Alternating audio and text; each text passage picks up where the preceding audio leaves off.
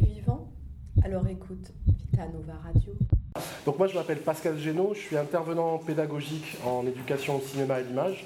Petite question, est-ce que euh, Shoah, vous en avez vu éventuellement des passages ou, euh, est-ce que vous voyez un petit peu quel est le travail, qu'est-ce que vous savez un petit peu en gros du travail de Claude Lanzmann?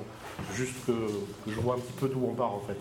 Bah oui, on a vu des extraits, on a surtout vu un documentaire justement sur Claude Lanzmann euh, qui a été fait par un anglais. Et euh, donc on a vu qu'il a mis 12 ans à faire ce documentaire. Il a euh, pris des témoignages de plusieurs victimes et aussi des bourreaux, ce qui en quelque sorte ça fait un contraste en fait. On a vu qu'il a été très perturbé euh, lui-même euh, psychologiquement par euh, la réalisation de ce documentaire. On a vu qu'il a- il est même allé jusqu'au point de vouloir entre guillemets se suicider. Et euh, du coup, c'est un film qui est très long. On a, on a aussi un, un petit peu analysé la notion du temps euh, et, que- et en plus que ce soit un film sur la mort. Ok, d'accord. Euh, et dernière petite question, après c'est moi qui parle. Euh, je- si je ne me trompe pas, la question de l'historiographie, en tout cas de la mémoire de la Shoah, c'est à votre programme d'histoire. Est-ce que c'est quelque chose que vous avez traité cette année effectivement ou euh, pas? Parce que je sais qu'il y a aussi la guerre d'Algérie sur la même thématique. C'est quelque chose que vous avez abordé? Ouais. On a parlé mémoires de la Seconde Guerre mondiale, Ouais. mais euh, pas particulièrement. Enfin, si ça rejoignait, mais surtout du travail de, de ça. Plutôt le travail des historiens. Ok, d'accord. Alors je vais peut-être partir de ce, de ce point, point-là. Si pendant que je, moi je vous repasse, je vous ressolliciterai de façon très, enfin, assez régulièrement. Si moi pendant que je parle, il y a des questions, des remarques, des choses comme ça qui vous viennent, euh, n'hésitez surtout pas à m'interrompre, à demander la parole, etc., etc. hein. Ça sera très très très bienvenu. De toute façon, on, on approfondira à partir d'extraits tout à l'heure. Euh, alors je vais justement partir de cette question-là de la mémoire euh, de la Shoah, de la représentation de la Shoah, en quelques jalons très rapides, dans le cinéma documentaire, pour en venir justement à Shoah, dont vous avez déjà euh, pas mal de notions sur le travail de Lanzmann, et plus particulièrement ensuite à Sobibor. Euh, au sortir de la, libération des camps, il y a eu un certain nombre d'images qui ont été filmées sur les camps au moment de la libération, par principalement les opérateurs des armées, que ce soit côté euh, allié ou côté, euh, côté américain, je dirais, anglais, français et côté, côté russe. Ces images-là, il a fallu un certain temps pour que on commence à les voir et on commence à les utiliser. Grosso modo, si on se base sur le cas de la France, hein, je vais rester dans ce, contexte national, il a fallu à peu près une dizaine d'années avant que véritablement les images filmées des camps commencent à circuler. Au départ, l'information sur les camps, sur les camps et de concentration et d'extermination, bien évidemment, a été diffusée, mais pour un certain nombre de raisons, il y a eu une sorte de mécanisme de refoulement dans un premier temps. Au milieu euh, des années 50, en France, le premier film, dont je vous montrerai un petit extrait, qui a traité la question euh, des camps de concentration et d'extermination, c'est un film qui s'appelle Nuit et brouillard, qui était réalisé par un réalisateur français qui s'appelle Alain Resnais, hein, qui est par ailleurs après l'un des grands noms du cinéma français, de la nouvelle vague, etc., qui est mort il y a quelques années, qui a beaucoup travaillé dans le cinéma de fiction, et qui là a fait un documentaire d'une trentaine de minutes, basé, j'en parle pour qu'on voit un petit peu justement les différences de traitement avec ce que fait Lanzmann, basé au départ sur beaucoup, essentiellement de l'image d'archives. Essentiellement de l'image a été vraiment le, le- le travail le plus important. C'est un, document, un film de montage à partir de, à partir documents d'archives, photos et films, une voix off. Vous verrez un texte très, très poétique hein, qui, a été qui a été réalisé. Et euh, un tout petit peu les ruines des camps, et notamment les ruines euh, d'Auschwitz. Donc très peu, je dirais, d'éléments euh, filmiques. hein. Euh, les lieux aujourd'hui, enfin en 1958, euh, au milieu des années 50, des images d'archives et un texte de commentaires qui vient donner sens aux images qu'on voit. Ce film-là, ça a été pour le public de l'époque, ça a été vraiment le film qui a ramené la mémoire euh, de la Shoah de manière très très forte dans, les esprits et en termes de représentation. Ça a été vraiment une, pour le dire très familièrement, c'était vraiment une claque. C'était vraiment le film qui a ramené ça à la conscience euh, des publics. le travail de Lanzmann, il arrive une petite vingtaine d'années après. Il arrive, il commence au début des années 1970. Ça, vous l'avez Je pense qu'il en a. Moi, j'ai pas vu le, documentaire que vous avez vu, celui qui été diffusé par Arte, euh, mais je suppose qu'il en parle. Au départ, c'est un travail de commande. C'est un travail de commande de la part d'Israël de faire un travail justement sur le témoignage. Et ça, c'est le basculement dans le cinéma documentaire que représente le travail de Lanzmann. C'est-à-dire que l'on passe d'un travail mémoriel ou historiographique sur la solution finale, pour reprendre ce terme-là, ou sur la Shoah, à la parole des Juifs. Le basculement que représente le travail de Lanzmann, c'est véritablement celui-là. Alors dans Shoah, on a aussi des bourreaux, entre guillemets, euh, qu'il a réussi à, interviewer très souvent sur des principes de caméra cachée, etc., etc. Mais le point fort, véritablement, l'un des points forts du basculement de, euh, du travail de Lanzmann dans le cinéma documentaire par rapport à cette thématique-là, c'est que c'est une parole, une mémoire juive qui se met en place sur la question de la Shoah. C'est vraiment ça le, basculement que représente son, travail, l'un des, points, forts. Là où le, travail de Lanzmann va véritablement se poser de manière très, très forte et très significative, c'est dans son refus de tout un tas de modes de traitement documentaire de la question. Et Lanzmann, sur ce point-là, est l'un de ceux qui a la position la plus tranchée, la plus arrêtée euh, sur ces questions-là. La première, euh, c'est qu'il refuse l'archive. Une des premières choses très importantes, je suppose qu'il en parle dans le documentaire que vous avez vu, c'est le refus de l'archive. Refus absolu d'utiliser de l'archive par rapport à la question de la Shoah. L'autre refus, c'est le refus de la mise en scène fictionnelle. Jusqu'à très récemment, là il y a un film qui est sorti l'an dernier qui s'appelle le, Fils de Saul, euh, que Lanzmann en quelque sorte a doublé. Oui Bonjour, je vous en prie, allez-y, installez-vous. Allez-y, posez-vous. L'un des. Jusqu'à très récemment, tout traitement fictionnel de la question de la Shoah par Lanzmann était considéré comme même pas non souhaitable, hein, euh, impossible. Il pose une impossibilité à la fois artistique, esthétique et éthique. vraiment, on est dans un cadre où, euh, puisqu'on est en philo, je vous fais une petite citation de Wittgenstein, esthétique et éthique sont une seule et même chose, ça s'applique à 200% au cinéma de Lanzmann. C'est-à-dire que vraiment, il considère que le traitement de la Shoah, ce n'est pas simplement une question euh, technique ou informative, etc. C'est une question éthique, une question morale et une question politique très forte. Et, pour lui, il y a des modes de traitement qui, sur le plan éthique, et donc sur le plan aussi esthétique, ne sont pas euh, souhaitables, posent une sorte d'interdit moral et il y a tout un tas de controverses qui ont, pu avoir lieu euh, dans les années 80, dans les années 90 et jusque euh, dans les années 2000 sur ces questions-là, où très souvent Lanzmann intervient dans l'espace public euh, pour critiquer très fortement des films qui ont pu prendre la Shoah comme thématique. Alors l'un de ceux véritablement qu'il a le plus pris comme cible, je dirais, c'est la liste de Schindler de Steven Spielberg. Est-ce que c'est un film qui vous, qui vous parle éventuellement? Oui. Est-ce que certains d'entre vous l'ont vu? Oui. Euh, Est-ce que vous pourriez en dire deux, mots rapidement de ce que vous vous souvenez? Plus jeune? Ouais. Ouais. C'est souvent des reproductions des archives, enfin, des archives qui ont été, qui ont été tournées à l'OTAN, dans le film, par moment, ils repassent des archives.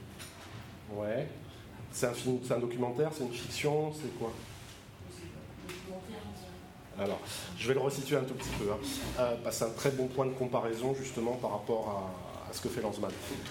Donc, La liste de Schindler de, Steven Spielberg, c'est un film qui est sorti au milieu euh, des années 1990, euh, si ma mémoire est bonne, en 1994.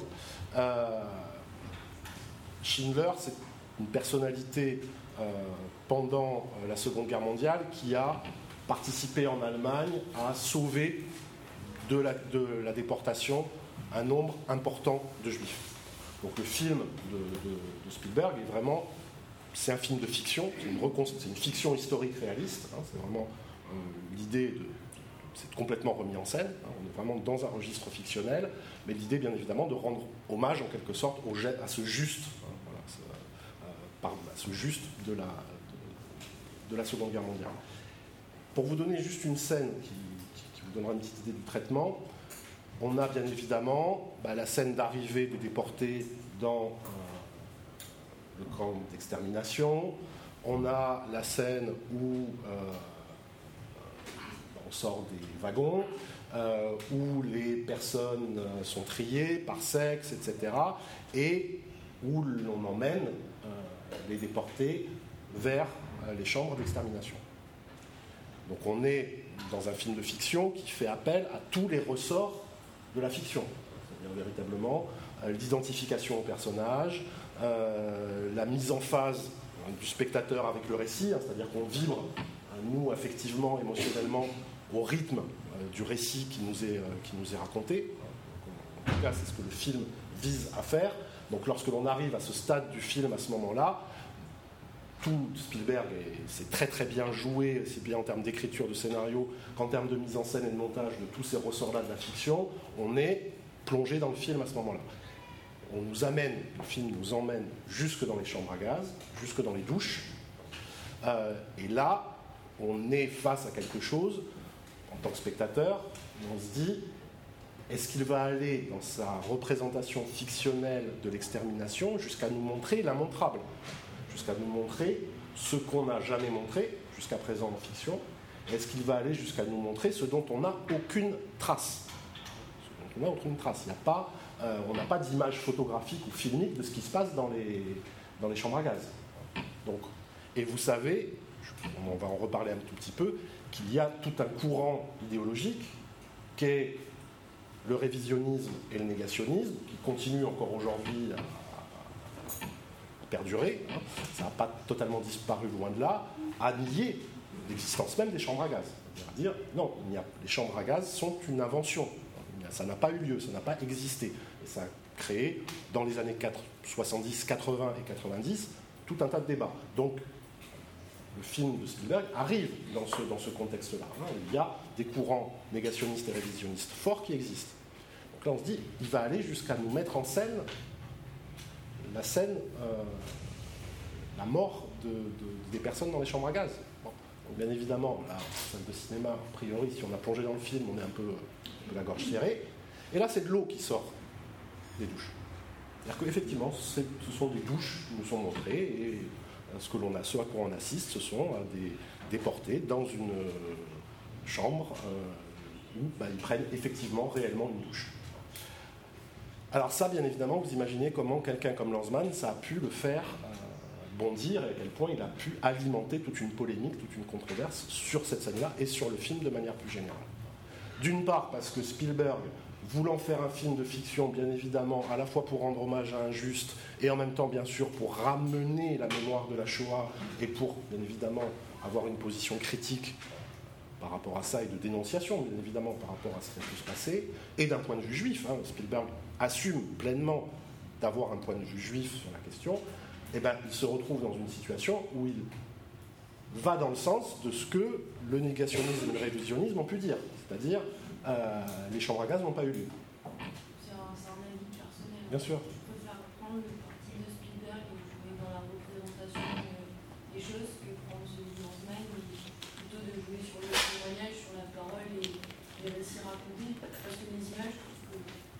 Si on regarde en général les gens autour de nous, ils vont être plus émotifs, choqués par, des images que par des voix, etc. Alors, hein. oui, oui, bien sûr, mais de toute façon, on est là pour avoir des avis, des opinions. Et, et Lanzmann, je dirais que moi, je, personnellement, là, je vais passer sur un mode personnel, je vais passer un instant sur un mode personnel. Euh, la position de Lanzmann, euh, elle a, de mon point de vue, le mérite d'être tellement tranchée et radicale qu'elle amène à se poser ces questions-là de manière précise, je dirais. Maintenant, est-ce qu'il a tort ou est-ce qu'il a raison? Tout dépend du traitement qui peut en être fait. On peut avoir par exemple, l'opinion que votre camarade, que vous émettez, que votre camarade émet, de se dire, bah, vous passez ça sur un plan d'efficacité, d'une certaine façon. Hein. C'est-à-dire, s'il s'agit de contribuer à la mémoire de la Shoah et, de, à faire en sorte que cette mémoire continue d'être travaillée, hein, euh, continue d'être utilisée euh, et d'être en travail collectivement, individuellement et collectivement, bah, on peut se dire effectivement la fiction, la fiction jouant beaucoup sur l'émotion, euh, ça pourra avoir un impact peut-être plus fort que simplement quelqu'un qui parle assis dans une pièce, par exemple. De l'autre côté, on peut aussi émettre l'idée que parce que ça passe par l'émotion, parce que ça passe par la reconstitution, c'est aussi plus facilement manipulable. Il y a aussi cette question-là qui peut se poser, la manipulation des spectateurs et du public par les images. Ça, vous prenez la télévision, journal de 20h, euh, que ce soit TF1 ou France 2 ou Canal+, c'est tous les soirs euh, ce qui se passe. Hein. Donc, il y a, beaucoup, je joue beaucoup sur le filtre émotionnel. Donc, on peut poser la question de voir finalement qu'est-ce qui est si l'on est dans une logique d'efficacité, je dirais, hein, dans une logique euh, pragmatique, et pas dans une logique artistique ou une logique esthétique, mais une logique pragmatique, est-ce que à ce moment-là, lequel des deux est le plus euh, souhaitable Je dirais que ça dépend aussi des films. Mais je prenais cet exemple-là vraiment pour vous montrer un petit peu ce à quoi Lanzmann s'oppose totalement. Alors, et pour comprendre ça, après on reverra un petit peu des, images du film, on, on, approfondira sur un certain nombre de choses à partir de ça, ce sera plus concret, plus précis. Euh, l'idée, euh, pourquoi Lanzmann s'oppose à la fiction, à la mise en scène fictionnelle de la Shoah, et pourquoi est-ce qu'il s'oppose, ce qui est plus étrange, pourquoi est-ce qu'il s'oppose aux archives Est-ce que dans le documentaire que vous avez vu, ou etc., vous avez une petite idée de pourquoi est-ce qu'il marque comme ça cette opposition à l'usage de l'image d'archive ou à l'usage de la mise en scène fictionnelle? Ouais C'est, je, je comprends, mais c'est peut-être une question de mémoire Enfin, les archives, c'est, c'est une mémoire qui a été faite euh, à l'époque, et là, il a repris des. Enfin, il a interviewé des gens, euh, je vais dire aujourd'hui, mais vraiment le contexte euh, de ces 12 années, mais c'était une mémoire. c'est vraiment la mémoire, dans le sens où il y a du temps qui a passé par rapport aux événements. Alors, il y a beaucoup de ça mais je dirais ça vient en, deuxième temps. Hein. Mais effectivement, il y a cette question, et ça on va le voir, la question du rapport au temps dans le travail de Shoah et dans Sobibor aussi, est très, euh, est très importante. Et le rapport histoire, mémoire, c'est forcément une question de rapport au temps. Dans quel rapport au temps on inscrit. Hein. Donc ça, on, va, pouvoir le revoir. Mais ça vient en temps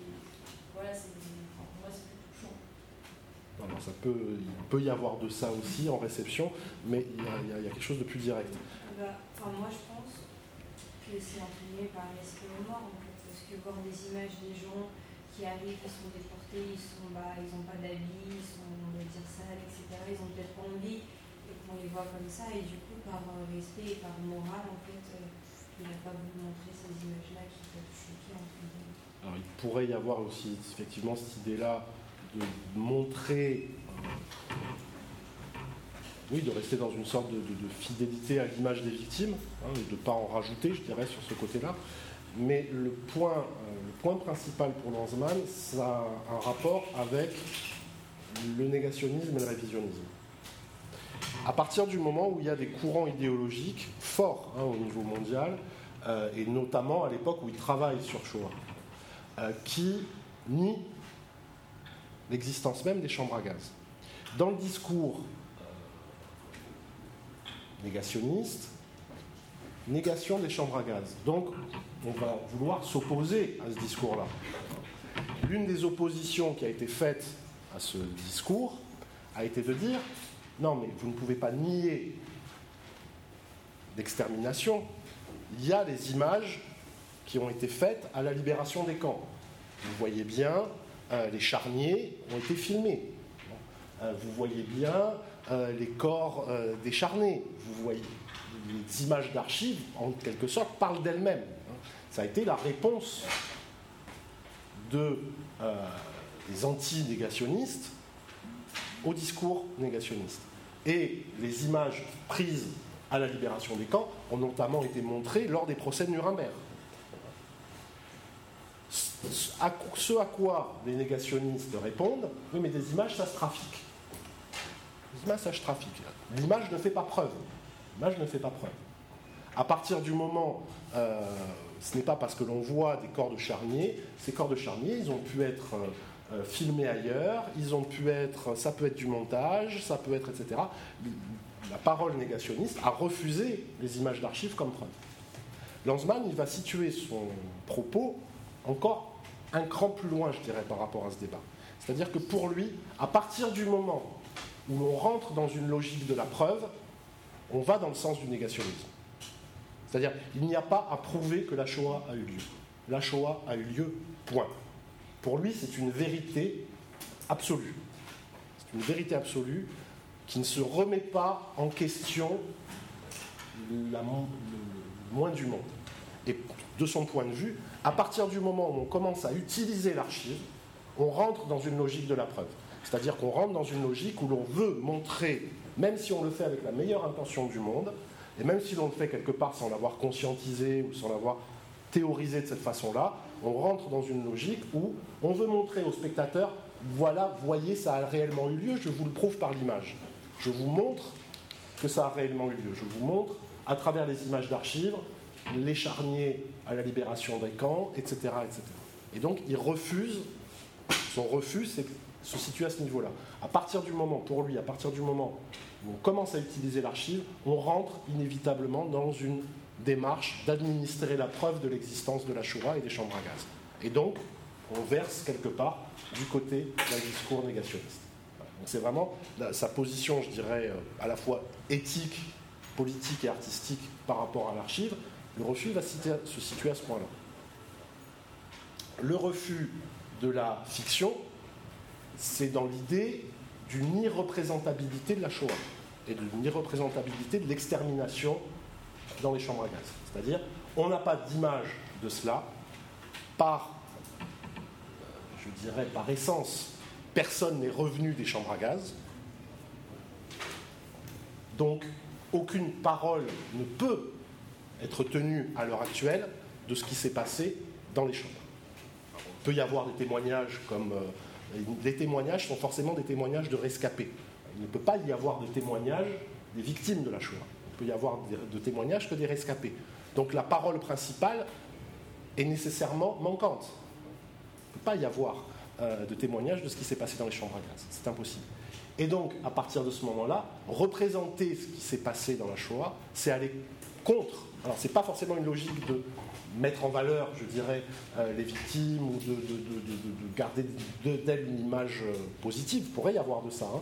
Mais l'idée, c'est véritablement, on n'a pas de parole là-dessus. Et donc, représenter ce qui s'est passé dans les chambres à gaz serait, je dirais, le pire, euh, la pire trahison que l'on pourrait faire par rapport à ces victimes. Alors ensuite, on pourrait, ça je très rapidement. Il faut aussi peut-être situer ce débat-là dans le cadre aussi du rapport de la culture juive en général à la représentation par les images.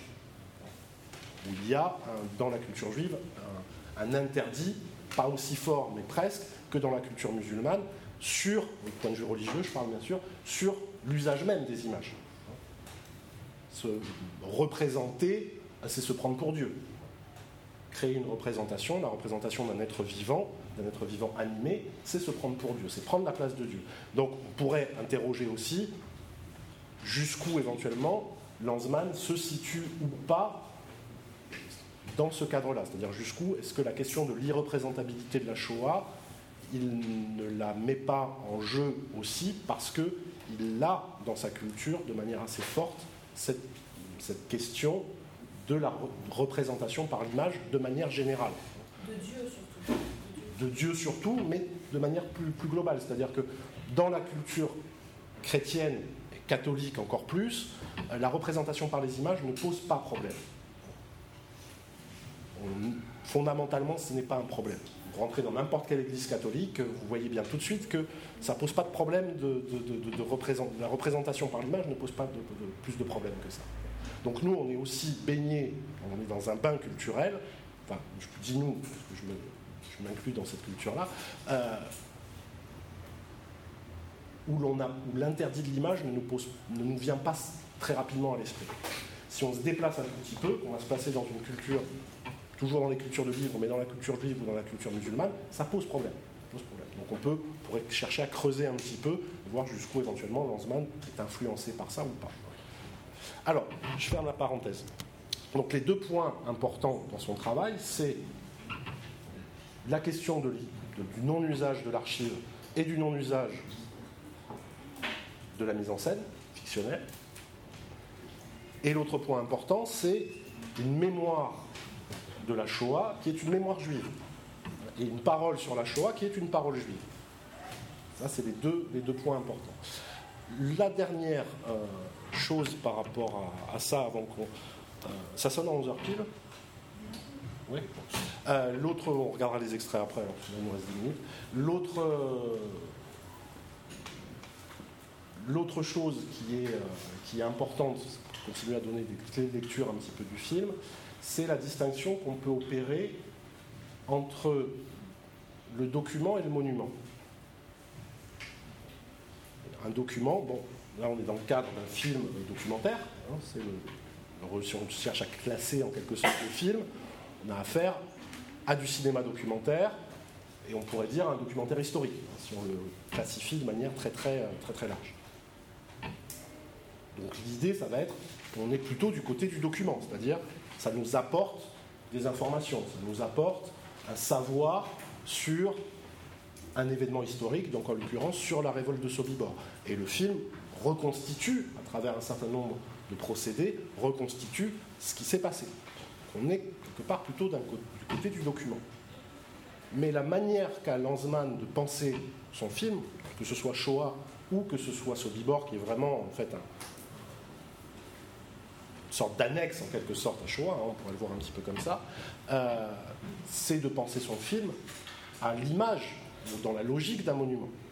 C'est-à-dire que véritablement, c'est de concevoir son film de la même façon qu'on pourrait et qu'on a érigé des monuments à la mémoire des déportés, à la mémoire des victimes de la Shoah et à la mémoire même de la Shoah, hein, non pas pour la célébrer, mais pour qu'elle reste justement dans les mémoires. Hein, mémoire et monument, ça, ça, même, euh, même rapport de sens, je dirais.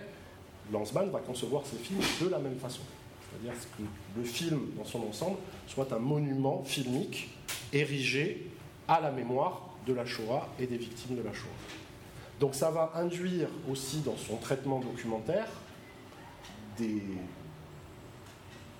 formes esthétiques, artistiques, qui ne sont pas nécessairement du côté de transmettre une information pas forcément son objectif premier. L'objectif premier ne va pas être nécessairement de transmettre de l'info, de transmettre du savoir, qui serait plutôt du côté du document. Ça va être aussi de célébrer ce s'est passé, non pas pour, bien évidemment, le célébrer de manière positive, mais pour célébrer la mémoire même de ce qui s'est passé. Et inscrire comme ça un travail de mémoire dans une logique monumentale. Et Shoah, qui est un film documentaire de 9 heures, ne serait-ce que dans le format, on est dans quelque chose qui est de l'ordre du monumental. Si un jour vous avez l'occasion euh, de, vivre euh, les 9 heures de Shoah, euh, c'est une expérience cinématographique, mais je dirais une expérience humaine dont on ne sort pas complètement indemne. Hein. C'est de l'ordre de l'épreuve réellement de voir les 9 heures de Shoah ça va être le même type de choc qu'on pourra avoir face à justement, non pas à certains documents forcément, mais à certains monuments. C'est-à-dire vraiment quelque chose qui donne dans le, dans le grandiose, d'une certaine façon. Il y a une logique d'emphase au niveau de la forme, ne serait-ce qu'au niveau de la durée. Euh, dans euh, Sobibor, on a des traitements qui nous ramènent un petit peu à ça. Euh, est-ce qu'éventuellement ça vous fait écho par rapport à certains éléments du film ou à, certaines choses que certaines scènes, certains moments du film dont vous pouvez vous souvenir éventuellement?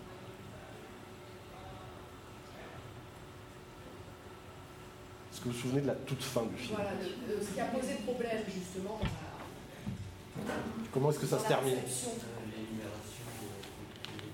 Alors, l'énumération, est-ce que c'est l'énumération des victimes exactement en fait?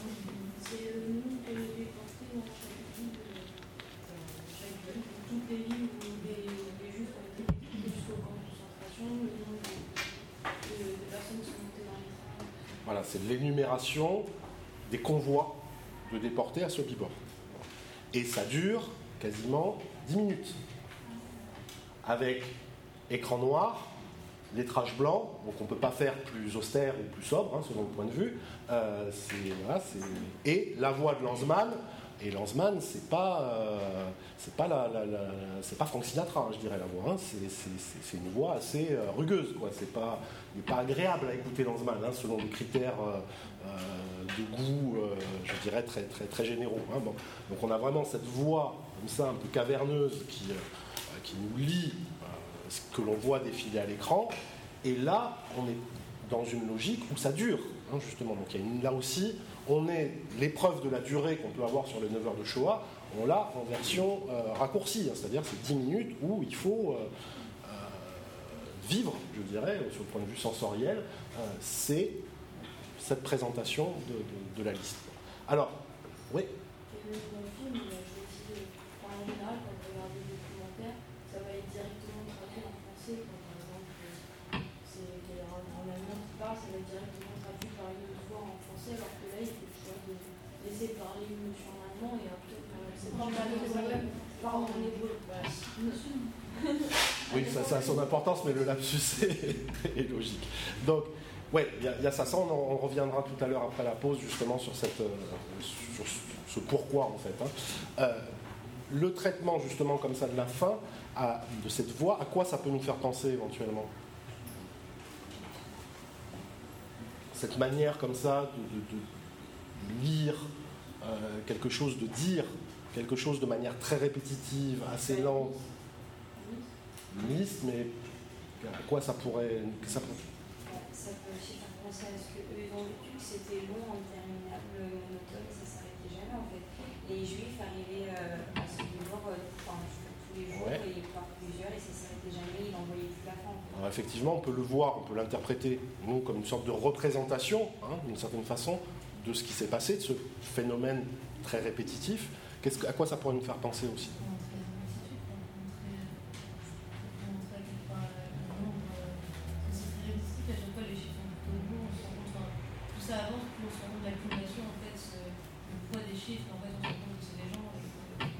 Alors, très, très, effectivement, il y a l'énormité, hein, je dirais, de, de- de- de ce que ça représente. C'est-à-dire, d'un coup, on se rend compte, bon, d'accord, tout ce dont on nous a parlé jusqu'à présent dans le film, euh, bon, d'accord, c'est 25 000 déportés par jour, euh, 20 000 personnes exterminées, enfin, qu'on imagine ce que ça peut représenter, 20 000 personnes gazées en une journée, euh, bon, on se dit, d'accord, c'est une petite ville qui disparaît chaque jour, donc, c'est effectivement, il y a un choc, en gros, de l'information, là, pour le coup. hein. Euh, mais la forme même, sans, aller chercher le thème, sans aller chercher le contenu, la forme même comme ça, quelque chose de très répétitif, à quoi qu'est-ce que ça peut nous évoquer? Moi, ça m'a fait penser à une, comme une forme de minute de silence. Enfin, c'était plus d'une minute, mais pas vraiment du silence, mais c'était tellement pesant et, et oui, c'est ça, c'était pesant, mais on devait, enfin, c'est ouais, c'est comme un hommage, quoi. Oui. On doit se taire et Mhm. écouter, euh, Il y a une forme cérémonielle. ouais, ouais. Oui. Bah, c'est qu'une liste en fait, on n'a rien de plus, c'est que des, des combats avec euh, des numéros, des jours, et puis on a, on sait pas qui, on sait pas qui est-ce qui, euh, qui était là, qui est, on n'a pas d'image des personnes, on, a, Mhm. on sait juste que c'est des numéros, que c'est euh, un énorme groupe de personnes qui ont, qui ont été déportées, et bah, ça déshumanise enfin, complètement, du coup, enfin, Oui, ça va avec la différence du mémorial de Yad Vashem, par exemple, où là, ce sont les noms hein, des, déportés qui sont inscrits. Donc, on peut avoir ça. La forme, ça fait penser à un générique. ça fait- Alors, la forme visuelle, oui, ça fait penser à une forme générique. Un générique, peut-être qu'il voulait que justement le film, comme il concerne toutes les personnes qui ont été déportées, puisque c'est c'est leur histoire, et ben, du coup, je pense qu'il a voulu le coup euh, de cette façon, à montrer qu'ils font ça pour toutes ces personnes qui sont victimes. Mhm. Alors, sur le plan du sens, parce que là, à chaque fois, vous vous situez, ce qui est très logique, hein, vous vous situez sur le plan du sens, de la signification. Euh, sur le plan de la signification, il y a un petit peu de tout ce que vous avez dit.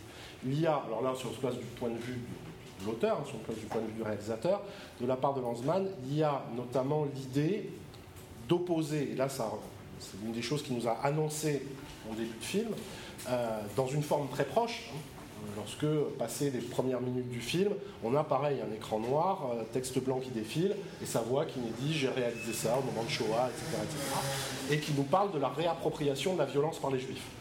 Ça, c'est une des thématiques, un des points qui pour Lanzmann est important, euh, c'est-à-dire que il a fallu que les juifs victimes d'une violence totale se réapproprient la violence et deviennent eux-mêmes capables d'exercer une violence en retour. Alors là aussi, sur le, on pourrait discuter sur des plans éthiques, un plan moral, etc. Mais pour lui, ça a une importance très forte. C'est-à-dire, à un moment donné, les juifs se sont réappropriés la violence.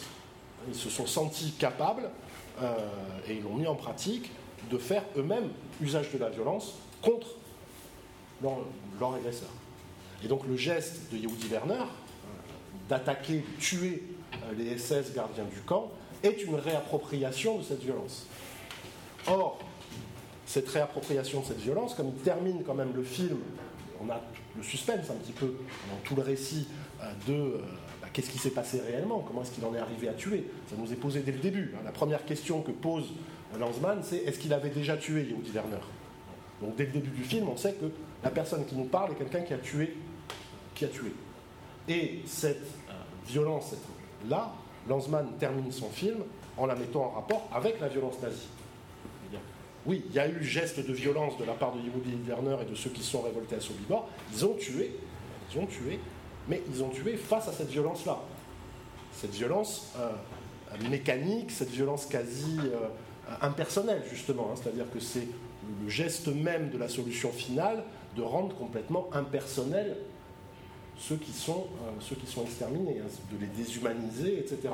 Donc il ramène cette, forme de violence à la fois dans son, chiffre, hein, c'est-à-dire vraiment dans la masse de personnes déportées et exterminées, mais dans, dans, dans son procédé même, c'est-à-dire justement quelque chose de très peu, de complètement déshumanisé, de complètement impersonnel, de très administratif.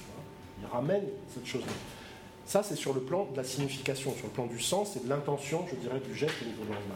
Sur le plan de la forme, cette manière de lire comme ça, de manière très répétitive, etc., c'est presque une, c'est, de la place, c'est, une litanie. C'est-à-dire c'est quelque chose qui se ramène de certaines dictions religieuses ou poétiques, etc. Avec vraiment une manière comme ça de dire les choses sur un ton euh, presque grave, presque marmonné, je dirais, d'une certaine façon, mais c'est presque une prière. Voilà. Donc on a, ça c'est pas sur le plan du sens pur, mais sur le plan de la forme, ça renvoie culturellement à ce, à ce genre de choses. Alors on fait une pause et puis on commence le film pour l'instant. Séquence générique, hein. on n'a toujours pas euh, le générique qui constitue un peu le sas d'entrée dans le film. Hein. Une fois que le générique est passé, qu'un film commence réellement, je dirais. Donc on est dans la séquence pré-générique. On commence par quoi? Une photo noir et blanc avec un surtitre qui nous précise qu'il s'agit d'officiers SS qui font le salut hitlérien devant les cercueils de leurs camarades tués au cours de la révolte de Sobibor. Et en dessous, entre parenthèses, on nous précise musée de Sobibor. Est-ce que par rapport à ce qu'on a pu dire du travail de Lanzmann, de ses positions euh, par rapport traitement documentaire ou cinématographique en général par rapport à la Shoah, euh, qu'est-ce, que ça pourrait nous évoquer éventuellement, cette, euh, le fait de commencer le film là-dessus?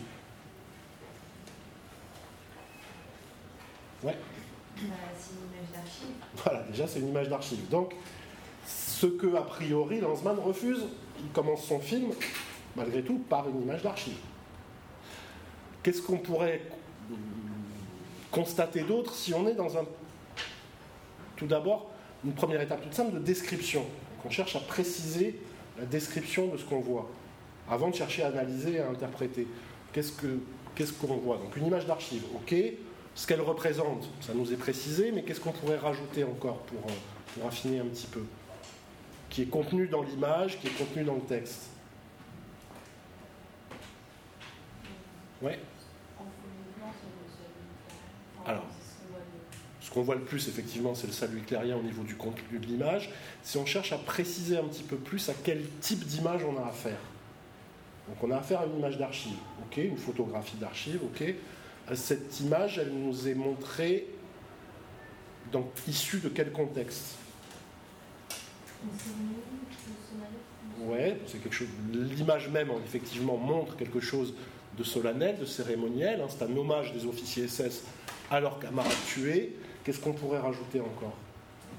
Si on se base sur ce qui est écrit, par exemple, c'est peut-être là que vous le verrez mieux. C'est euh, la conséquence de la révolte. Alors, c'est la conséquence de la révolte de Sobibor. Qu'est-ce qu'on peut rajouter encore?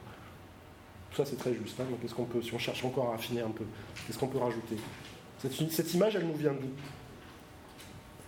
Elle sort d'où? Lanzmann, il l'a trouvé où cette image? C'est écrit, hein il suffit de lire. Dans un musée.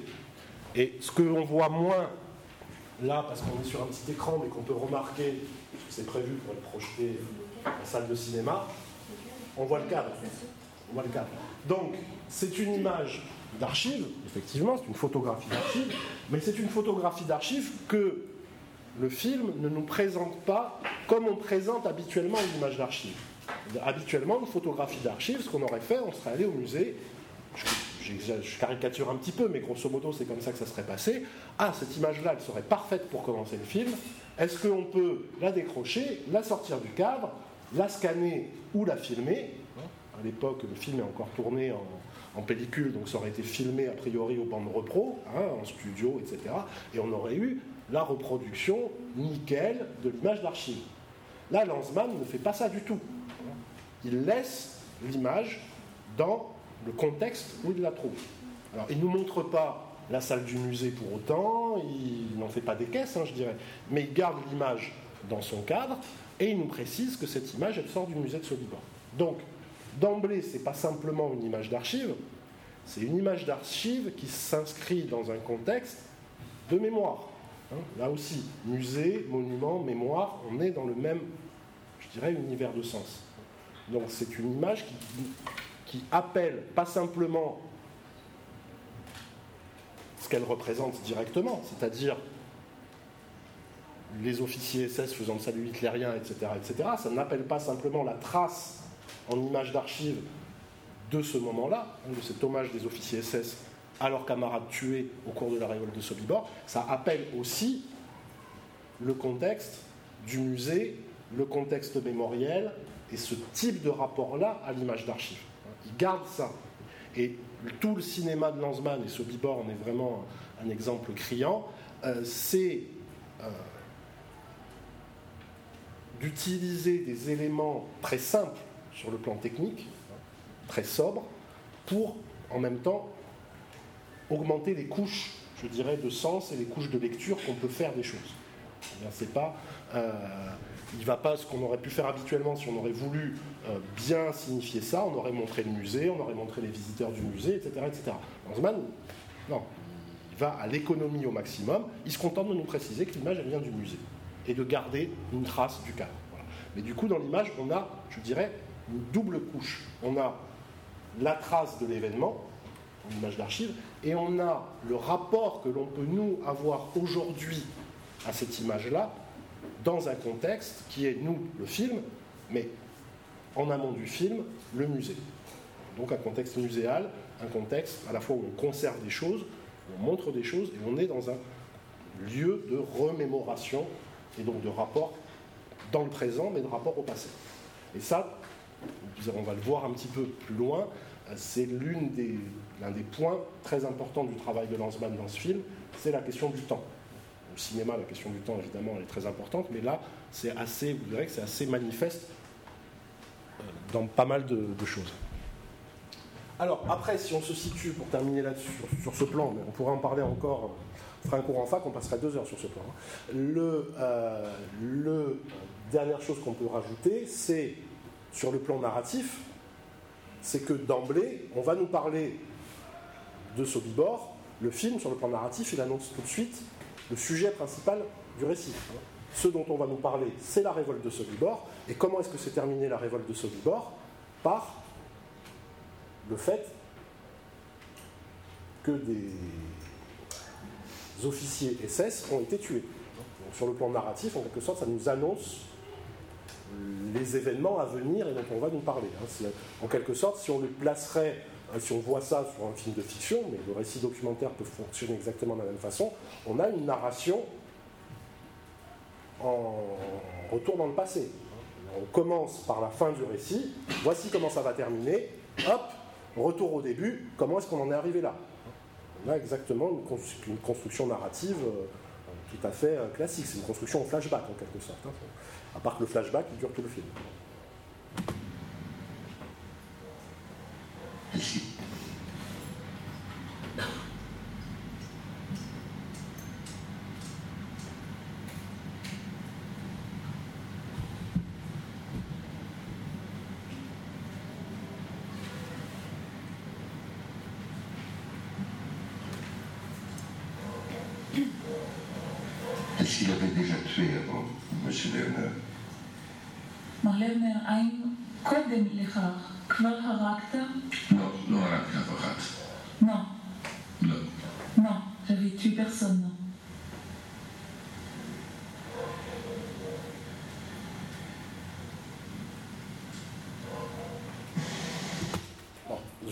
À chaque fois m'arrêter volontairement, hein, ça va être un peu haché comme euh, façon de revoir, mais euh, c'est pour vraiment qu'on puisse prendre le temps de, redécortiquer chaque, euh, chaque élément.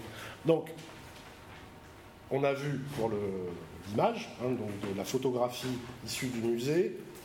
On passe immédiatement après, gros plan, sur Yehudi Werner.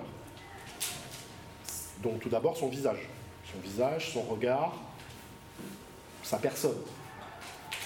Voix hors champ, voix off du réalisateur qu'on ne voit pas, ou quelqu'un que nous on sait être le réalisateur, mais en tout cas la voix de quelqu'un qui questionne, qui pose des questions, situé hors champ, en voix off, on ne le voit pas, qui pose la question avait-il déjà tué M. Lerner Donc, bien évidemment, sur le plan narratif, on fait tout de suite le lien entre ce que l'on vient de voir juste avant et ce qui nous est présenté à ce moment-là.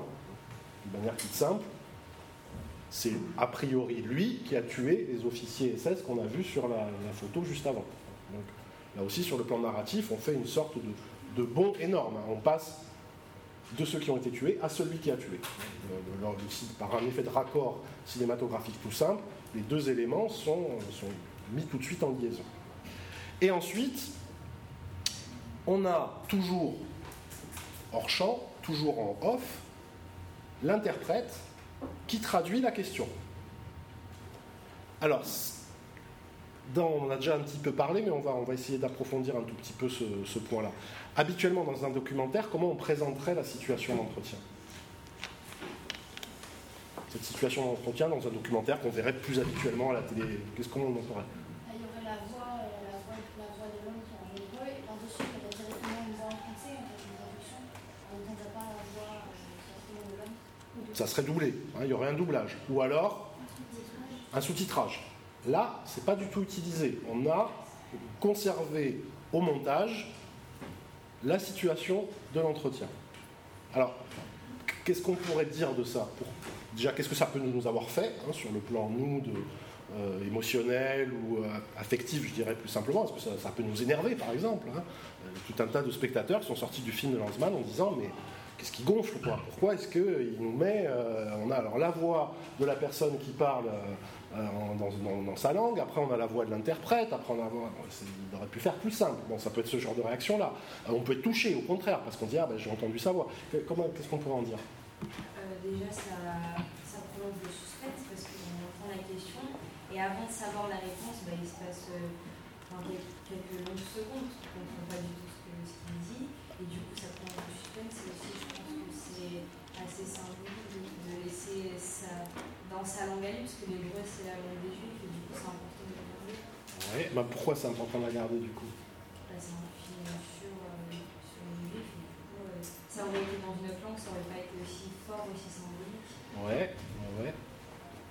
C'est plus pour marquer les origines? Enfin, dire que ça leur appartient, que c'est des c'est peu comme on parle de mémoire, mais pour eux, c'est une mémoire, c'est une forme de mémoire, leur très juste. Et le laisser tel quel, ça montre aussi l'authenticité euh, bah, de, de cette interview, puisque si on avait euh, peut-être remis la voix après, on, et le, il aurait pu peut-être penser que ça avait été modifié. Ok. Euh, le fait de laisser sa, enfin, il faut laisser sa voix parce que c'est lui qui raconte, c'est pas quelqu'un d'autre qui reprend avec ses mots, qui, euh, qui fait l'histoire à sa sauce entre guillemets. C'est c'est la personne qui a vécu qui raconte l'histoire et on voit comment elle la, comment elle la raconte. Ouais.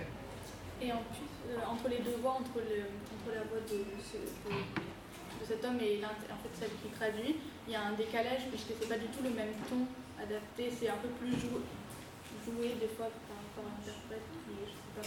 Et il y a un décalage. Ouais. Est-ce que, est-ce que on pourrait rajouter ou est-ce que vous voudriez rajouter quelque chose? Ouais. Euh, Ce qui est bête, c'est peut-être aussi euh, la langue qu'ils utilisaient entre eux-mêmes pour se disputer. Par exemple, quand il y avait des officiers qui faisaient des tours, euh, peut-être qu'eux, ils utilisaient les mots pour communiquer entre eux, je sais pas, pour trouver des solutions, ou même pour se dire des choses. Peut-être, ouais. Enfin, si je peux me permettre, euh, je pense qu'ils ont appris l'hébreu euh, en, après en Israël parce qu'ils ne parlaient pas l'hébreu. hein. C'est une langue euh, en plus euh, relativement moderne, hein, contrairement à ce qu'on pourrait penser, qui a été réadaptée, en fin de compte simplifiée. Donc ils parlaient la langue de leur pays, plus le yiddish souvent. Voilà, mais ils ne parlaient pas hébreu encore. Ils ont appris cette langue-là en arrivant en Israël. Donc c'est une langue nouvelle. Oui, enfin, juste ajouter, enfin, je pense qu'il ne faut pas oublier justement que bah, c'était pas c'était des juifs d'accord, mais c'était des juifs français, des juifs anglais, des juifs de différentes cultures. Donc la langue, c'est bien qu'ils parlent en hébreu, je d'accord, mais je pense que la langue elle n'a pas vraiment euh, d'importance. euh, bah, ça compte pas forcément dans l'étude. Oui, c'est Ouais. Pas forcément euh, quelque chose de particulier. euh, Ouais, ouais, non, je, je vois ce que vous voulez dire. Bon, globalement, j'aurais pas dit mieux. hein. Euh, je vais juste faire une espèce de, de- de petite, euh, de- synthèse. Euh, si on se base sur le plan euh, narratif, effectivement, il y a ce que vous disiez au début, ça introduit une forme d'attente de la part du spectateur, hein. notamment dans cette scène-là. Tout moins dans d'autres, mais dans cette scène-là, vraiment, qu'est-ce qu'il répond? Qu'est-ce qu'il va répondre? Mais dans toutes les autres scènes, le temps de l'interprétation nous laisse le temps de penser. Est aussi dans cette logique-là, on a le temps, nous, d'apprécier ce qui vient d'être dit, de penser à la question, etc. Ça nous laisse du temps. Ça nous laisse du temps. Et dans un film qui quand même est assez lourd, assez dense, c'est justement des moments aussi où on a un petit peu le, le temps, nous, de, de- de penser, un petit peu comme on peut l'avoir sur certains plans de paysage qu'on va voir juste, juste après. L'autre chose, effectivement, pour reprendre ce que, vous disiez, qui me semble très, juste et très importante, euh, c'est le rapport à une construction de la vérité. Pas la vérité qui nous tombe du ciel, construction de la vérité, c'est-à-dire la parole de Lerner, c'est sa parole en hébreu. Ce que nous, ce à quoi nous on a accès, c'est à une interprétation. Vous connaissez peut-être la phrase italienne, hein, traductor et traditor, euh, traducteur, traître. hein. traduire, c'est trahir. hein. Il n'y a pas de trahison fidèle, il n'y a pas de, traduction fidèle. hein. Une traduction trahit toujours quelque chose du texte originel. Donc, la parole du témoin, on est vraiment sur un- tout un film qui est basé sur la question du témoignage, euh, la parole du témoin, eh ben, on la laisse telle qu'elle. C'est-à-dire que nous, ce à quoi on a accès en tant que spectateur francophone, euh, les anglophones, ce sera des sous-titres, nous, on a accès, si on ne parle pas hébreu, on a accès à l'interprétation qui est faite des propos de Lerner. Donc on n'a pas accès aux propos de Lerner. Ce que dit Lerner, nous, on n'y accède pas. Ce à quoi on accède, c'est à ce que l'interprète traduit de ce qu'il dit. Et donc, de manière tout simple, avec un procédé, euh, je dirais presque un procédé zéro, c'est-à-dire qu'il fait juste rien en fait. hein. il garde la situation d'interview telle qu'elle a été filmée, telle qu'elle a été enregistrée, bah, il garde effectivement cette authenticité de la parole de Lerner. Et en même temps, on a accès au fait que la parole que nous on reçoit, c'est pas celle de Lerner, c'est ce sont les propos de Lerner traduits ou du réalisateur traduits par l'interprète. Donc forcément avec des variations, forcément avec des changements, etc., etc. Donc le sens a priori est à peu près lui, doit être a priori juste, mais on n'a pas strictement sa parole à lui. Donc il y a une question comme ça de maintenir comment est-ce que l'information nous, amène, comment la parole nous arrive, c'est tout simplement conservé. hein. Donc il y a un rapport aussi d'honnêteté, je dirais presque, euh, par rapport à ça. Et ensuite, il y a euh, bah, évidemment l'identité hébreu, l'identité juive, l'identité israélienne à travers la langue hébreu qui est euh, forcément manifestée, là. Euh, et euh, le fait, comme je vous le disais, que le travail de Lanzmann, ça s'inscrit dans le fait que c'est une parole juive sur la Shoah. Donc le fait de garder la langue hébreu, de garder cette langue qui est une autre forme de réappropriation par les juifs. Hein. Lanzmann parle de la réappropriation de la violence, il y a aussi la réappropriation de la langue. Cette réappropriation de la langue par les juifs, par les juifs israéliens, elle est, elle est présente. On a cet aspect-là qui, est conservé. Et après, on peut rajouter aussi ce qu'on pourrait dire pour n'importe quel type de film en langue étrangère, pour nous, euh, c'est l'intonation de la voix, c'est tout ce qui passe en termes de sens et d'affect à travers, euh, travers la sonorité de la voix, à travers l'intonation, etc., etc., qui serait complètement inaccessible si on était en version, en version. Voilà.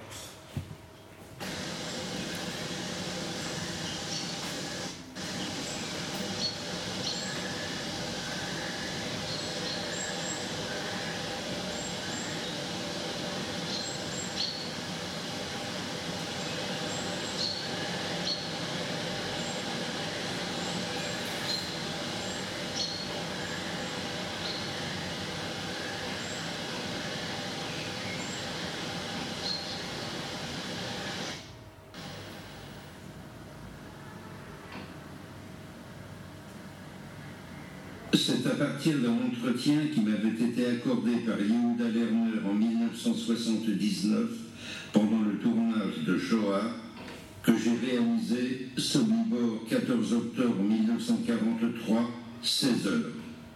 Ah, ça dure 4 minutes, donc on va, on accélérer. On a déjà parlé un petit peu hein, de, la, de, la, de la fin. Bien évidemment, cette séquence-là, ce passage-là, fait complètement écho avec la fin du film, ou c'est plutôt la fin du film qui fait écho avec ce moment-là. Donc là, on est dans un générique très très court. On a le titre du film. Le titre du film, qu'est-ce qu'on peut en dire d'ailleurs? Rapidement. Ouais. Il est? Enfin, jusqu'à la fin. Jusqu'au moment où on va apprendre un- un- ce qui s'est passé, on va demander euh, pourquoi 16 heures? Ouais. Donc il y a une forme de mystère, on pourrait dire, en tout cas qui est introduit. Qu'est-ce qu'on pourrait dire d'autre? Ce jour-là, il a voulu vraiment consacrer un film. L'histoire l'a vraiment marqué. Je pensais que c'était nécessaire de trouver un temps particulier pour. Ouais. Et montrer ce jour-là qu'est-ce qui s'est passé. Tout à fait. Alors, il y a ces éléments-là. On a une précision dans le titre. hein. Vraiment, on a une précision.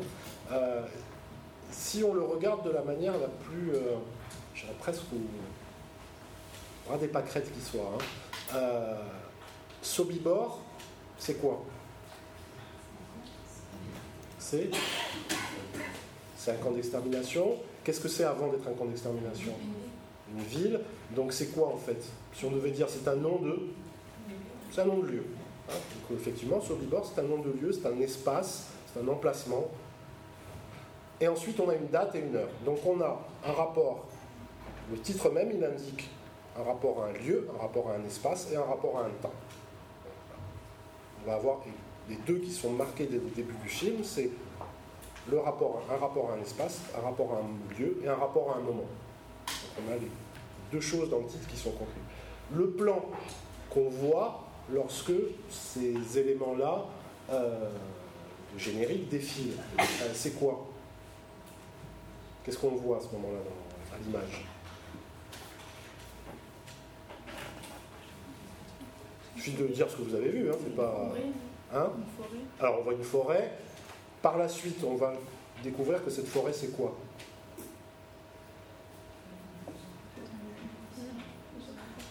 Dans le film, la, la- la- la forêt, elle est où la forêt en fait?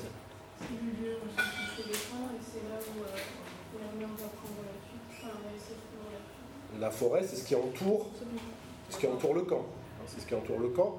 Donc c'est ce qui le cache, en quelque sorte. hein, C'est ce qui cache le camp. Et c'est aussi, effectivement, là où le récit va terminer. hein. Le film se termine lorsque Yehudi Lerner dit que bah, a réussi à rentrer dans la forêt, qui s'enfuit et que bah, arrive dans une clairière et que là, bah, il est épuisé, il s'endort. Et là, on a la voix de Lanzmann qui dit on arrête là, c'est trop beau lorsqu'il dit euh, qu'il s'endort dans la clairière. Donc c'est quelque part, on a le lieu de la fin du film.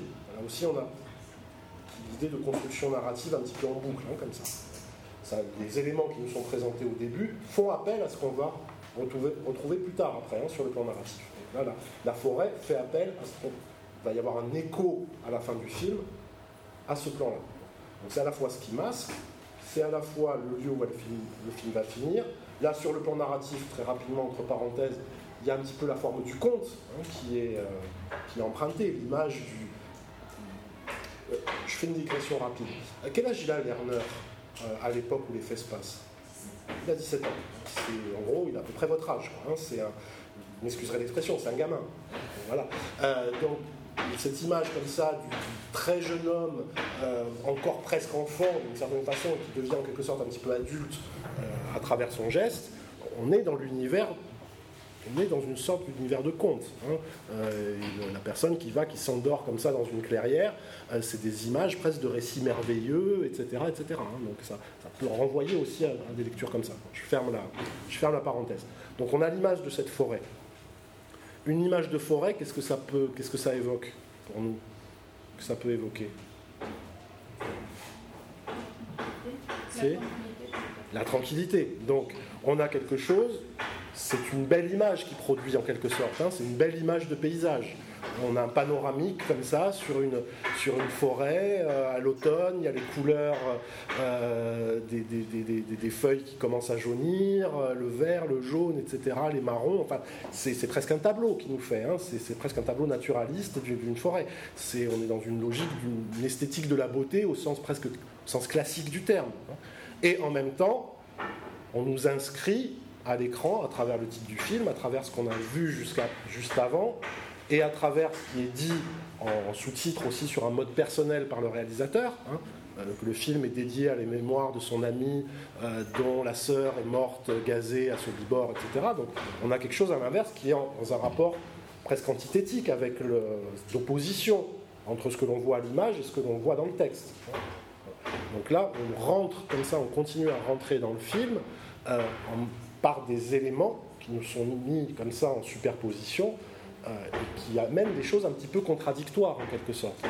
Euh, c'est une image de forêt, euh, de calme, d'apaisement, de mystère aussi. La forêt est un lieu mystérieux dans, nos imaginaires, et en même temps la thématique du camp de concentration. Donc on a quelque chose là qui est une sorte de, de, de, disjonction un petit peu entre le texte, la thématique qui nous renvoie à la thématique du film, et l'image.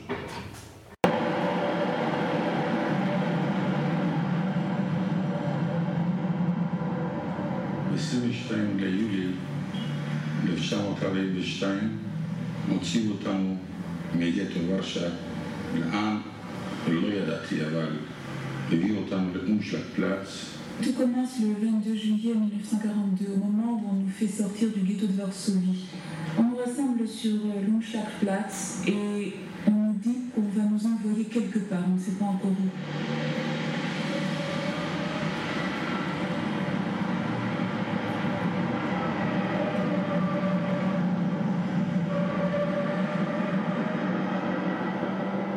פלץ, שהביאו את כל היהודים מהגטו, ושם חיכו ליהודים קרונות מסע, קרונות לספרות, ושם הכניסו את כל האנשים לתוך הקרונות האלו.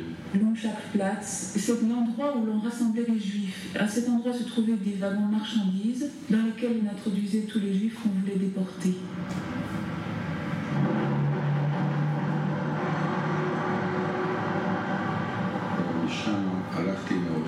המשפחה, באומשקת פלאץ לקחו אותי לבד, ואת ההורים ואת כל המשפחה לצד שלי.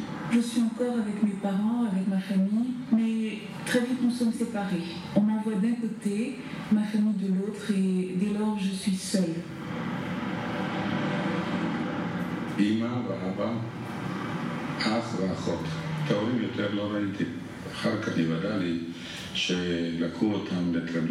Ma mère, mon père, mon frère et ma sœur, je les suis par la suite, ont été déportés à Treblinka.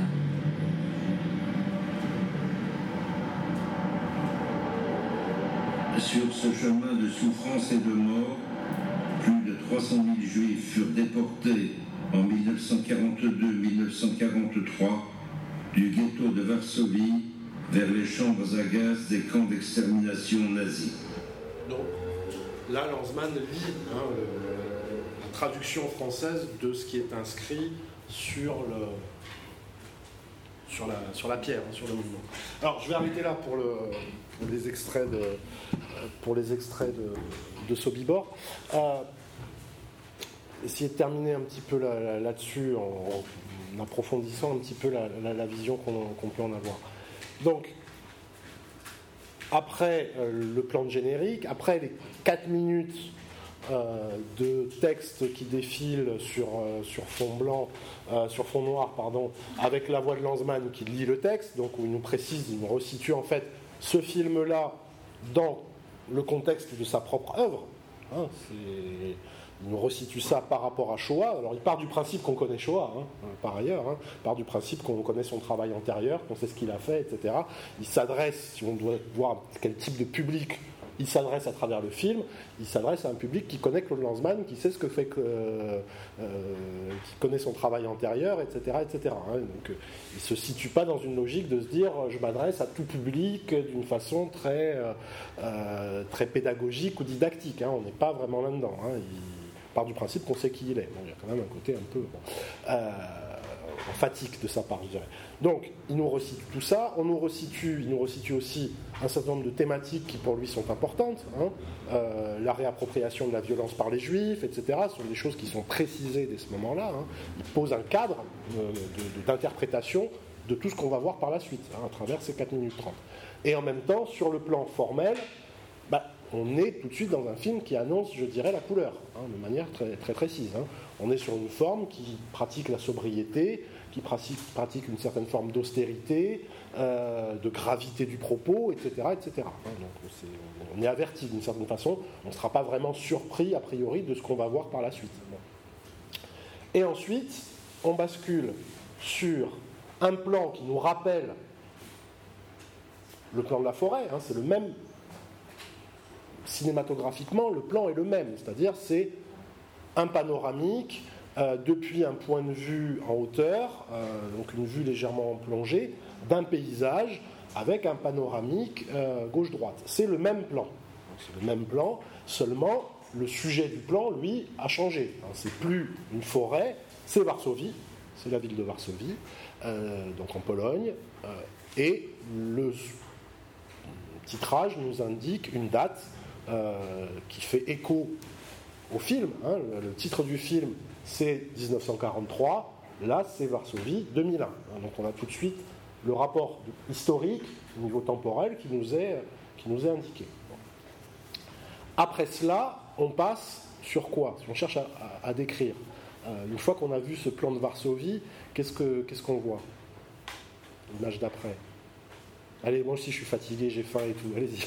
Moi, je, je, c'est on voit un lieu et là, on, là, on entend euh, justement le. Alors, oui, a- avant de l'entendre, avant de l'entendre, ce lieu-là, qu'est-ce qu'on qu'est-ce qu'on voit? Qu'est-ce qu'on a comme information? Oui. On voit que c'est un lieu de commémoration, on voit marqué ghetto. En fait, c'est l'entrée euh, du ghetto de Varsovie. Euh, donc on voit le point de départ, hein, en fait, de ceux qui vont être amenés à Sobibor, ou certains de ceux qui vont être amenés à Sobibor, en tout cas, va être le point de départ de l'île. Donc, on a cet élément-là. Et en même temps, on voit aussi quoi à l'image? On voit des gens dans un parc, on voit des petits, des moineaux, euh, on voit euh, un- une espèce de présentoir, on voit visiblement des, cartes, des plans, on est presque dans une forme de, presque de tourisme, hein, d'une certaine façon, hein, de tourisme mémoriel, hein, c'est ce là qui nous est montré. Euh, ensuite, on voit effectivement ce qui semble être l'entrée de quelque chose, hein, et là, qu'est-ce qui passe? Qu'est-ce qu'on voit passer dans la...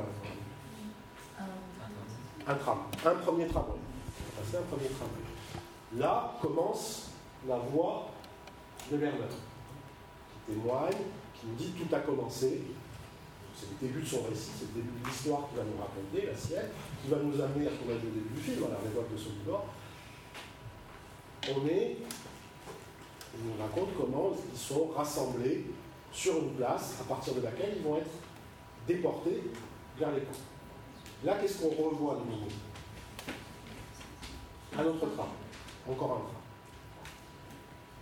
Enfin, on rentre dans ce, lieu, là où les juifs du ghetto de Varsovie ont été rassemblés pour être emmenés vers les camps. Et là, on a le monument euh, de commémoration, hein, vraiment de, rappel de ce qui s'est passé, euh, l'hommage aux victimes, l'hommage aux déportés. Et là, la voix de Lanzmann arrive pour nous lire la traduction de ce qu'on voit sur la plaque, c'est-à-dire le texte, hein, le texte même inscrit dans la pierre qui commémore cet événement. Alors qu'est-ce qu'on pourrait essayer de dire de tout ça? Là, on a rappelé, la description assez simple, on a rappelé les éléments qui composent ce qui est en fait la première scène du film. Hein. Euh, la première scène après générique. Ça y est, le film commence, ça part de là. Euh, les éléments avant, c'est le prologue, hein, si je pourrais dire, si on se passe sur un langage plus, plus littéraire. Euh, qu'est-ce qu'on pourrait dire de ces éléments-là? Pourquoi il commence par ça? Parce qu'un film, on peut le commencer par quantité de façons. Hein, je veux dire, il, aurait pu raconter son film, il aurait pu le faire de plein de façons différentes. Il fait des choix. Euh,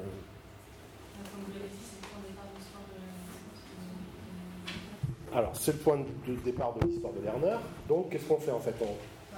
fait la généalogie arrivé. Après, on va voir euh, camp par camp euh, ce qui lui arrive et il arrive à s'échapper, etc. Mais c'est à partir de ce moment-là qu'il disparaît de sa famille et qu'il va commencer son histoire seul. Donc, concrètement, on revient sur les lieux du début du récit. Ce qui se passe, c'est-à-dire que l'histoire que l'on raconte Lerner, on revient au point de départ, mais on n'y revient pas simplement sur le plan narratif, on y revient sur un plan physique. On revient sur les lieux, les, lieux aujourd'hui. Qu'est-ce qu'on pourrait dire des, des, trames? Pourquoi est-ce qu'il filme ces trames? Parce qu'il peut très bien attendre que les trames ne passent pas. Hein. Donc, euh, pourquoi il filme les trames? Ça peut symboliser les, symbolise les convois? Ça symbolise les convois. Effectivement, au deuxième trame qui passe, bah, forcément, l'image, images que l'on a de la déportation, c'est l'image des convois. Ça a été présenté justement en image d'archives ou en film de fiction, dans les récits littéraires, euh, dans les récits documentaires, etc. Lerner lui-même parle des convois. Euh, la plaque commémorative parle des convois. Il y a un rapport de substitution comme ça des tramways actuels qui nous envoient l'image des convois en 1943, alors que là, l'image est en 2000. Du coup, qu'est-ce qu'on pourrait euh, dire un petit peu de ces histoires de témoignages, euh, de retourner sur les lieux, de montrer les lieux en 2001, etc. Bah, je pense que comme il va montrer l'image d'archives, euh, avec le témoignage, il revient sur les, sur les lieux euh, qui l'intéressent par rapport au témoignage, pour essayer de faire passer l'émotion et essayer de faire vivre en fait ce qu'il raconte en même temps, pour pas que seulement une trace, euh, pas seulement qu'on soit en train d'écouter, mais qu'on puisse se focaliser sur ce qu'il dit visuellement. Par exemple, comme euh, quand il parle de la place où les convois, les convois sont, sont faits, bah, on arrive sur, sur son endroit, je ne sais pas comment ça s'appelle, on arrive sur la, place où les convois sont faits. Ouais, ça montre vraiment que euh, on a les, plaques commémoratives qui nous disent ce qui s'est passé, mais aussi on revient sur le lieu pour euh, ça, on peut se le représenter. Tout à fait. Alors déjà, ça peut nous, nous amener à faire une sorte spontanément de, transformation du lieu. On n'a pas d'image d'archive justement, donc nous on ne sait pas à quoi ça ressemblait à ce moment-là. Mais on a une émotion qui peut venir, peut naître, en tout cas, pas forcément, mais qui peut, qui peut naître du fait qu'on est confronté à travers le récit à un lieu qui n'était pas du tout celui-là. Et de manière directe, ben, continue à travers le tournage et le montage, faire ce qu'il a déjà fait dans la séquence pré-générique. C'est-à-dire déjà la dimension de mémoire, la dimension du rapport au monument, qui nous est encore réaffirmé d'une autre façon. C'était déjà présenté à travers la photo dans le musée, là c'est présenté à travers la plaque commémorative qui est dans l'espace public. on est encore dans ce rapport au monument, on est encore dans ce rapport à la mémoire. Et de manière plus générale, euh, la mémoire, qu'est-ce que c'est? C'est la trace reconstruite d'un passé qui n'est pas passé. C'est la mémoire. C'est la trace au présent, reconstruite, Parce que la mémoire, c'est pas quelque chose de figé, c'est quelque chose qui bouge, c'est quelque chose qui en travail, c'est quelque chose qui se reconfigure sans cesse. C'est la trace vive, vivante, au présent, de quelque chose qui est passé, qui à travers cette mémoire n'est donc pas complètement passé. Et tout le rapport, tout le travail de montage, de rapport justement entre les lieux et le temps, un espace et différentes temporalités, c'est ce travail-là que le montage cherche à, produire, c'est-à-dire comment est-ce que l'on va, une grande partie du travail de Lanzmann, au travers de la question de la Shoah, sur un plan filmique, sur un plan cinématographique, se situe là, comment un passé qui n'est pas passé s'inscrit dans le présent. Comment est-ce que le passé, comment est-ce que Varsovie 1942 est encore dans Varsovie 2001 Comment est-ce qu'on a encore le Varsovie du moment de la déportation dans le Varsovie de 2001 Comment est-ce que ce rapport-là à la mémoire, ce rapport-là à l'histoire, ce rapport-là au temps, peut être exprimé par des moyens qui sont ceux du cinéma D'une manière très simple, ça va être ça, ça va être de filmer tout simplement les lieux aujourd'hui, d'amener la parole du témoin dessus, et de créer comme ça ce, rapport temporel. ce qu'il cherche à faire, c'est une mise en scène au sens large cinématographique de ce qu'est la mémoire, c'est-à-dire un passé, une trace vive d'un passé dans le présent. C'est ce travail-là qu'il cherche à faire, à mettre en œuvre, et qu'on va retrouver dans un certain nombre de,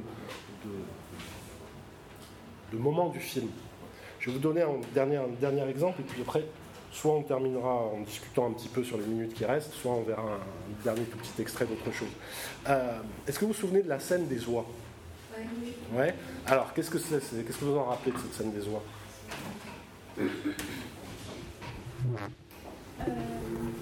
Il disait que pour couvrir le cri euh, des gens qui étaient exterminés dans les chambres à gaz, euh, il faisait courir des oies pour, pour en fait couvrir bah, ces, cris, pour, pour cacher en fait les crimes qui étaient commis.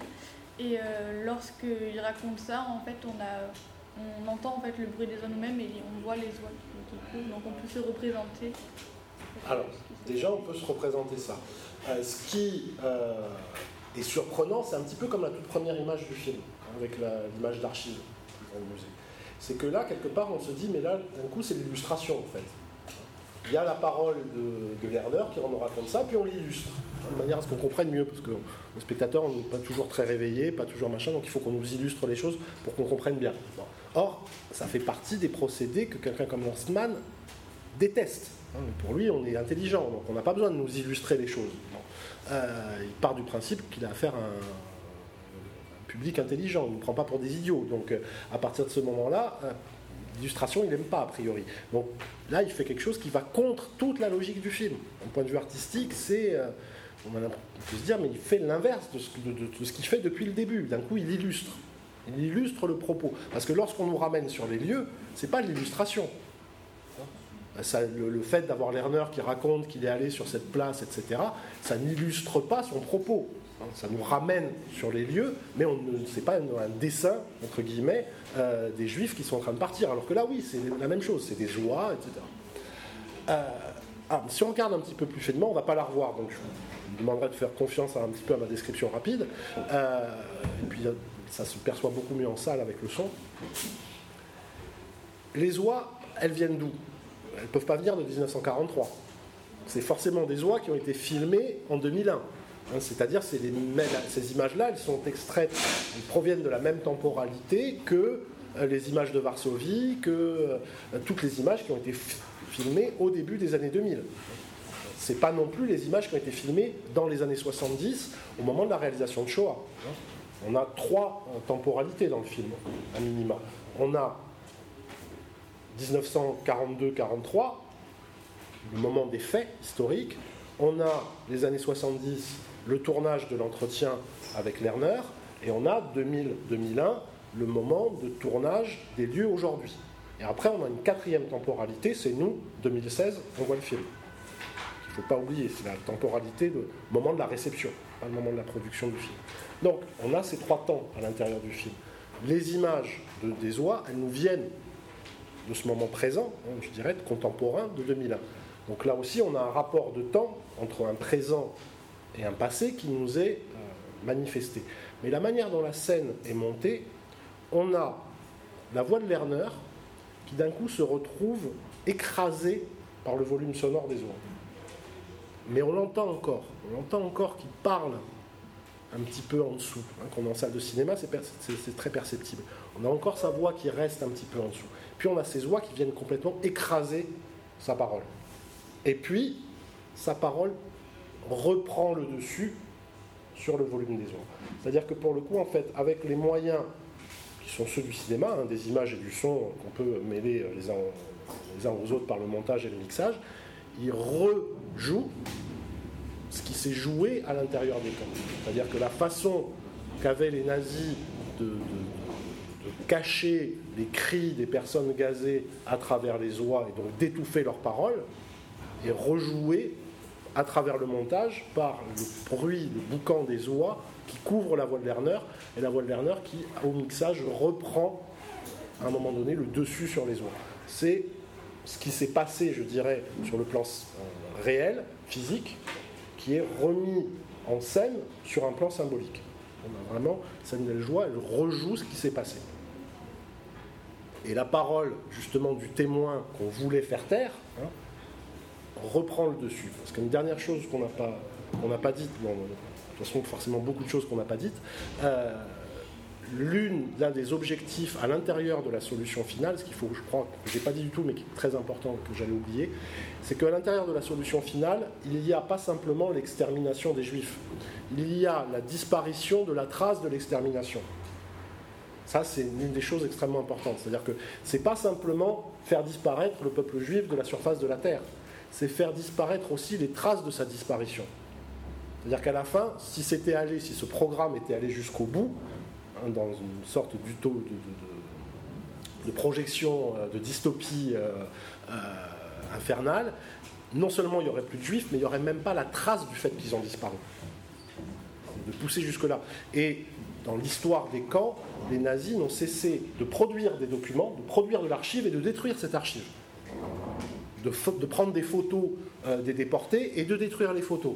Euh, de filmer et de détruire les films, de tenir des traces euh, administratives et de détruire ces traces administratives. L'objectif était véritablement qu'il n'y ait aucune trace de ce qui s'était passé. Et dans le film, d'ailleurs, ça nous est présenté, lorsque l'un des, des, résultats de Sobibor, de la révolte de Sobibor, c'est que suite à la révolte, le camp a été fermé. Or, on pourrait se dire, mais pourquoi est-ce qu'ils ferment le camp? Ils ne sont même pas tous évadés, euh, le camp il marche très bien. voilà, je veux dire. Non, on a arrêté le camp. Des personnes étaient parties, elles risquaient de témoigner, elles risquaient d'aller dire ce qui se passe. Et donc, on ferme le camp et on détruit, le, on cherche à détruire le camp. On cherche à effacer la mémoire. Et donc, la parole de Lerner qui revient en quelque sorte au mixage et qui gagne sur le, vacarme que font les oies, c'est cette victoire. C'est cette victoire, c'est-à-dire cette parole est encore là, au présent, elle peut encore témoigner de ce passé et cette trace-là n'a pas été effacée, justement. Donc c'est voilà, sur des questions de représentation de la Shoah, etc., des choses, je terminerai là-dessus, hein, parce que j'entends que ça bouge, euh, l'une des choses à garder, c'est cette idée-là, c'est-à-dire qu'il n'y a pas simplement l'idée de l'extermination des juifs et des tziganes, hein, mais il y a aussi l'idée de d'effacement des traces de la disparition. Donc un film sur la mémoire, ça va être aussi de lutter contre ça, en quelque sorte, de lutter contre cette idée de faire disparaître toute trace de ce qui s'est passé et qu'on retrouve aujourd'hui dans le négationnisme, hein, qui est un petit peu un écho quelque part de, l'intention nazie finalement. Voilà, donc je pense qu'on peut, on peut boucler là. Merci à vous pour